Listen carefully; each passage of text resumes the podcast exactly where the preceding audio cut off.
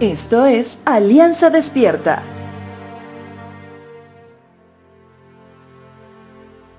Si hoy hablamos acerca de qué talentos tenemos y formamos un grupo de personas que hablen de ello, podemos pasarnos muchas horas del día hablando de esto.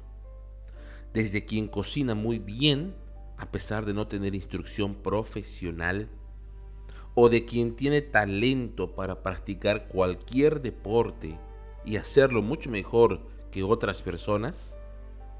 ¿O también puede estar el que entiende las matemáticas como un lenguaje sencillo de resolver?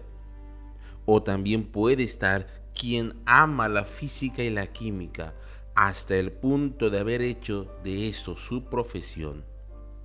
Bueno, entre todos los ejemplos, lo que quiero destacar es lo siguiente, que los talentos no siempre son virtudes, a pesar que parecerían ser palabras sinónimas. Una virtud es la capacidad de producir un determinado efecto positivo. En ese sentido, tal vez eres una buena cocinera pero solo cocinas para ti.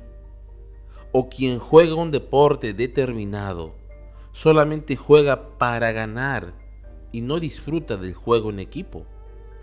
O quien ama las matemáticas y las utiliza para desviar auditorías ante las autoridades. O también está el excelente físico y químico que está terminando de ensamblar una bomba nuclear. Ahora te das cuenta que un talento no siempre es una virtud que sea de beneficio no solo para uno mismo, sino para quienes nos rodean? En Proverbios capítulo 31 encontramos a una mujer que ejemplo nos da de que un talento bien utilizado puede llegar a convertirla en una mujer virtuosa. Por eso el proverbista dice en el verso 10, mujer virtuosa, ¿quién la hallará?